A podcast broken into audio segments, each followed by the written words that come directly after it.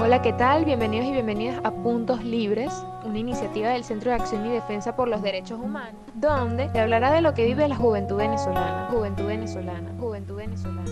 Yo soy Daniela Guerra y los estaré acompañando en este recorrido donde nos plantearemos qué hacemos para mejorar el mundo. Esto y mucho más en Puntos Libres. Puntos Libres. Puntos Libres.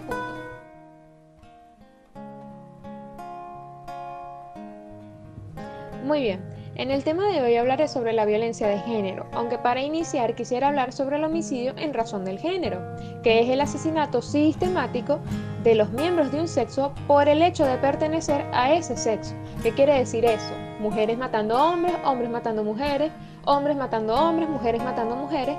Simplemente la razón es que sean parte de ese sexo. Ahora, el homicidio en razón de género también lo podemos ver en la forma de infanticidio y violencia letal contra cualquier género en cualquier estado de la vida. Entonces, para hablar de estos tipos de violencia, quisiera iniciar con el androcidio, que se refiere al homicidio o el asesinato selectivo de los varones. Es simplemente la matanza individual o colectiva de hombres adultos, ancianos, adolescentes y niños por su género y sexo masculino. A diferencia de otros tipos de homicidios, el androcidio es separado como en dos corrientes el cometido por un hombre contra un hombre y el cometido por una mujer contra un hombre. El androcidio y la violencia contra los hombres en general es un problema tabú y usualmente es tomado con poca seriedad a pesar de su historia. Ahora bien, ¿por qué cuando hablamos de maltrato o violencia masculina, una realidad, algo que sí sucede, el hombre no denuncia? Esto es una problemática a la que se enfrentan los hombres en estas situaciones de maltrato, las cuales pueden deberse a falta de apoyo jurídico, porque las leyes en materia de protección a los hombres maltratados son prácticamente escasas, tenemos falta de recursos para el hombre maltratado, o sea, no existe ni un teléfono de emergencia o un servicio de llamada, eh, como es en el caso de las mujeres. Tenemos problemas de credibilidad, que también se ve afectado por la falta de apoyo familiar y la conciencia social, el miedo al ridículo, vergüenza de reconocerse una víctima de una sociedad en la que Justamente por atribuciones de género, el sexo masculino tiene que ser fuerte, entre comillas, ya que como hemos visto a lo largo de la historia, el hombre tradicionalmente se le ha pedido fortaleza, dinero y producción. Ahora también está el hecho de mostrarse sometido débil puede generar un sentimiento de humillación.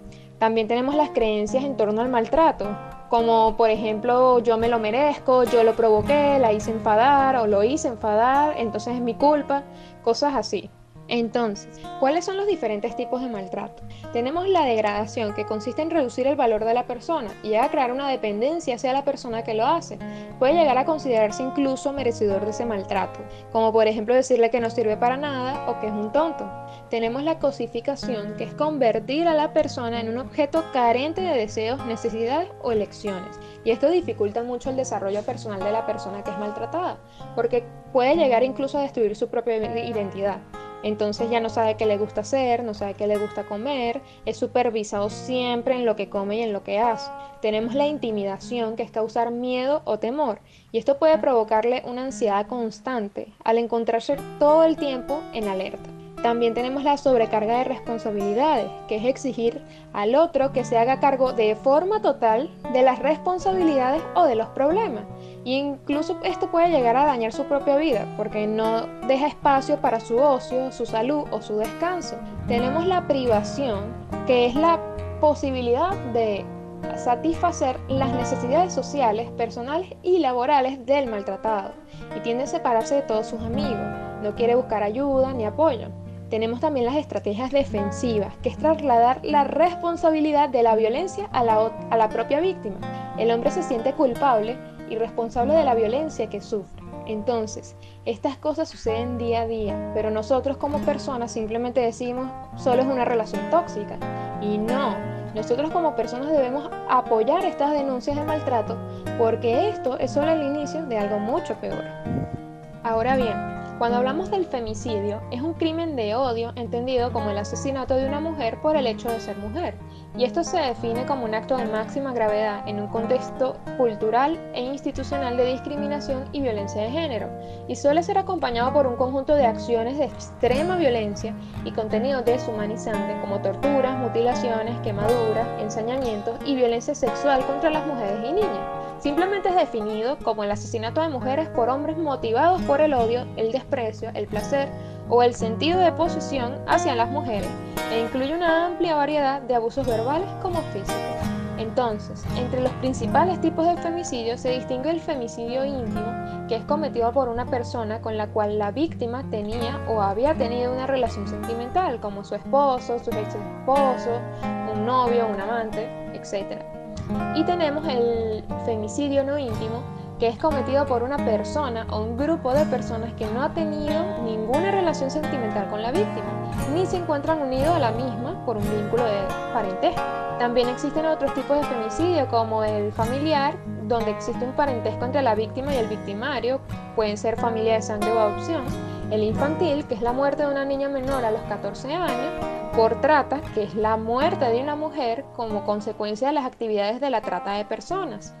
Ahora bien, según varios psicólogos, existen factores que pueden producir el femicidio. El origen de esta agresividad puede ser biológico o social, factores que determinan el comportamiento y también las que sufren un trastorno psicológico como trastorno de, personalidad antisocial o ideas paranoides que siempre piensan que los otros van a hacerle daño. También están los trastornos de personalidad tanto al límite como el narcisista, que son muy dañinos y dificultan la convivencia. Dentro de la vida de pareja también existen factores más específicos que deben de poder ser reconocidos a tiempo, con la finalidad de, evitar un hecho de esta índole. Como por ejemplo cuando la persona es bastante amorosa al principio de la relación, pero tiene un cambio muy brusco, desarrollando actitudes negativas como la posesividad, cuando hay situaciones de poco control de ira, o cuando no hay mucha madurez en el sistema afectivo o cuando hay una imposibilidad para aceptar un rechazo o una respuesta negativa. Entonces, ¿qué es el infanticidio femenino en sí? Es la matanza deliberada de niñas pequeñas o recién nacidas. La cosa es que en países con una historia de infanticidio femenino, la práctica moderna del aborto selectivo por sexo a menudo se discute como preocupación en la actualidad pero siguen argumentando que el bajo estatus, entre comillas, en el que las mujeres son vistas en sociedades patriarcales crea un prejuicio claro contra las mujeres. La práctica del feticidio femenino en la India, que ocasiona la muerte del feto en el útero debido al sexo, ha traído como consecuencia un índice de masculinidad más alto en la India. Incluso la ley de técnicas de diagnóstico de preconcepción y prenatal criminalizó el monitoreo prenatal del sexo y el feticidio femenino, haciendo ilegal en India determinar o divulgar el sexo del feto a cualquiera. Ahora bien, existe una forma más extendida del femicidio que se da en la forma de infanticidio por selección de sexo, y esto sucede mucho en culturas con una fuerte preferencia por la descendencia masculina, tales como en China o en India. Incluso, de acuerdo con las Naciones Unidas, lo normal es que haya de 102 a 106 niños por cada 100 niñas, pero obteniendo por ejemplo en China para el 2005 la tasa de nacimiento era de 120 niños por cada 100 niñas. En estos países los niños son preferidos a las niñas debido al interés de sus padres por ser cuidados cuando sean ancianos. Adicionalmente a esto se tiene el coste de un dote, que es el precio que la familia debe pagar para casar a una hija, y este es muy alto, mientras que en un heredero varón más bien traerá un dote a la familia por vía del matrimonio. Entonces, ¿cuáles son realmente las razones para el feticidio femenino? La verdad es que se han propuesto varias teorías como posibles razones del aborto selectivo por sexo. Una de ellas es la preferencia cultural. En general, los bebés del sexo masculino eran preferidos porque proporcionaban mano de obra y sucesión al apellido familiar. El aborto selectivo de feto femenino es más común en áreas donde culturalmente valoran más a los niños varones que a las niñas por una serie de razones sociales y económicas. Esto lo ven porque un hijo se prefiere a menudo ya que es un activo, puede generar ingresos y mantener a la familia. En cambio, una hija la ven como una responsabilidad, dado que se casará con un hombre de otra familia y por lo tanto no contribuirá económicamente a sus padres. Inclusive, en algunas culturas se espera que los hijos varones se hagan cargo del cuidado de sus padres en la vejez. También tenemos el acceso desigual de los recursos debido al género. Puede haber diferencias significativas entre niños y niñas, relativas a violencia de género y acceso a la comida, salud e inmunizaciones. Esto conduce a una alta mortalidad infantil entre las niñas, que origina los cambios en el índice de masculinidad. El acceso desigual y diferenciado por género parece estar ligado al estatus socioeconómico. Las familias más pobres se ven obligadas a veces a racionar la comida con las hijas que reciben normalmente menos prioridad que los hijos. Sin embargo, un estudio hecho en el año 2001 reveló que esta práctica es menos común entre las familias más pobres, pero se eleva drásticamente en las familias un poco menos pobres. Esto sugiere que el feticismo es más común en familias que no son tan pobres y esta práctica está relacionada con una mayor independencia económica de las mujeres y un menor número de restricciones culturales entre los sectores más pobres de la, de la población. En otras palabras, las familias más pobres están normalmente menos ligadas a las expectativas culturales y normas, y las mujeres tienden a tener más libertad para convertirse en cabezas de familia por necesidad, cuando se les da los mismos recursos, claro. Las mujeres tienden a sobrevivir más que los hombres en todas las etapas de la vida después de la infancia. Sin embargo, globalmente los recursos no siempre se asignan de manera equitativa. Así algunos estudiosos sostienen que las disparidades que en el acceso de recursos como la sanidad, la educación y la nutrición juegan al menos un pequeño papel en las altas proporciones de sexo vistas en algunas partes del mundo. La crisis humanitaria ha obligado a algunas venezolanas a emigrar para poder mantener a sus familias.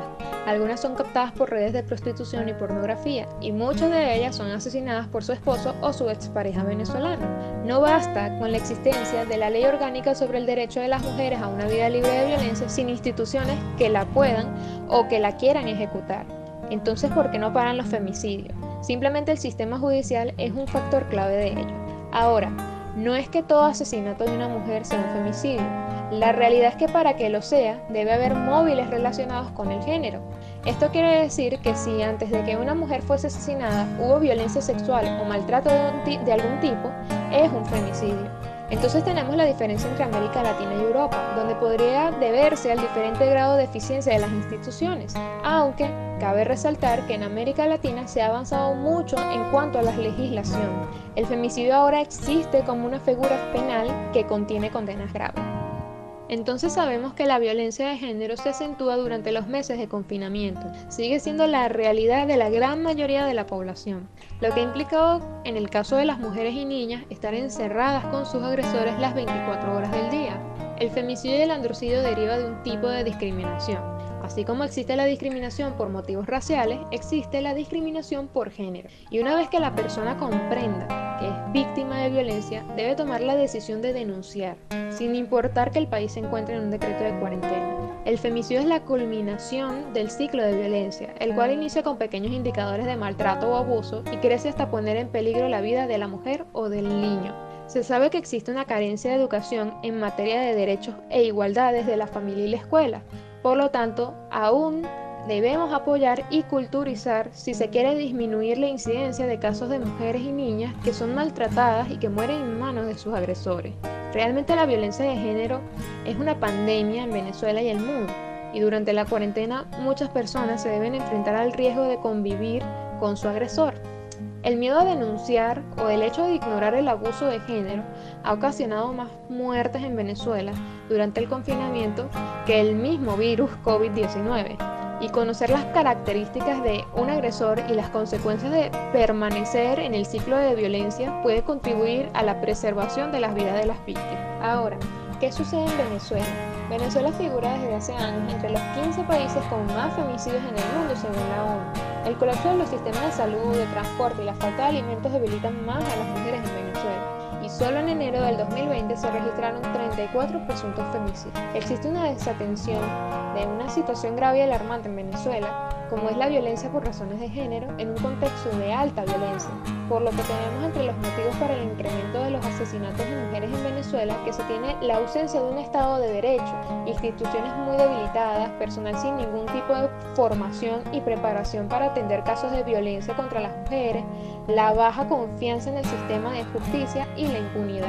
Ciertamente hemos avanzado en cuanto a la trata, la mutilación genital y el acoso sexual, pero hay muy poco avance en la prevención y el apoyo a las víctimas, donde la solución va por políticas públicas que no solo apuesten por el derecho penal, sino que desarrollen políticas públicas basadas en evidencia, en el diagnóstico que sean evaluables y que prevengan la violencia más que reaccionar a ella cuando ya está hecho. Simplemente es fundamental que hombres, mujeres, niños y niñas comprendan el significado de violencia y sepan identificar las señales de abuso dentro de las relaciones de pareja o incluso dentro de las relaciones familiares, pues estas son conductas que podrían ocasionar el infanticidio, el femicidio o el androcidio.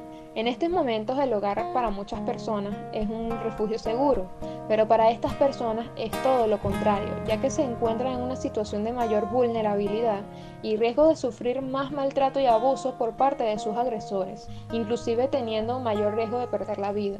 Es importante saber el rol que tienen los medios de comunicación y los periodistas en mostrar y educar a la para que sepan que la violencia de género no se puede permitir además de indagar cuáles son las rutas para denunciar la violencia y evitar los femicidios, los androcidios o los infanticidios. Y con esto los invito a visibilizar todo el contenido que ustedes crean importante con respecto a la violencia de género.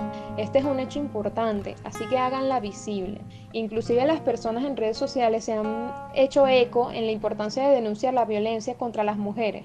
El miedo a la reacción del agresor puede mitigar el pedido de ayuda a las víctimas. Así que hagan campañas visibles, porque esto puede ayudar a muchas personas que están siendo abusadas.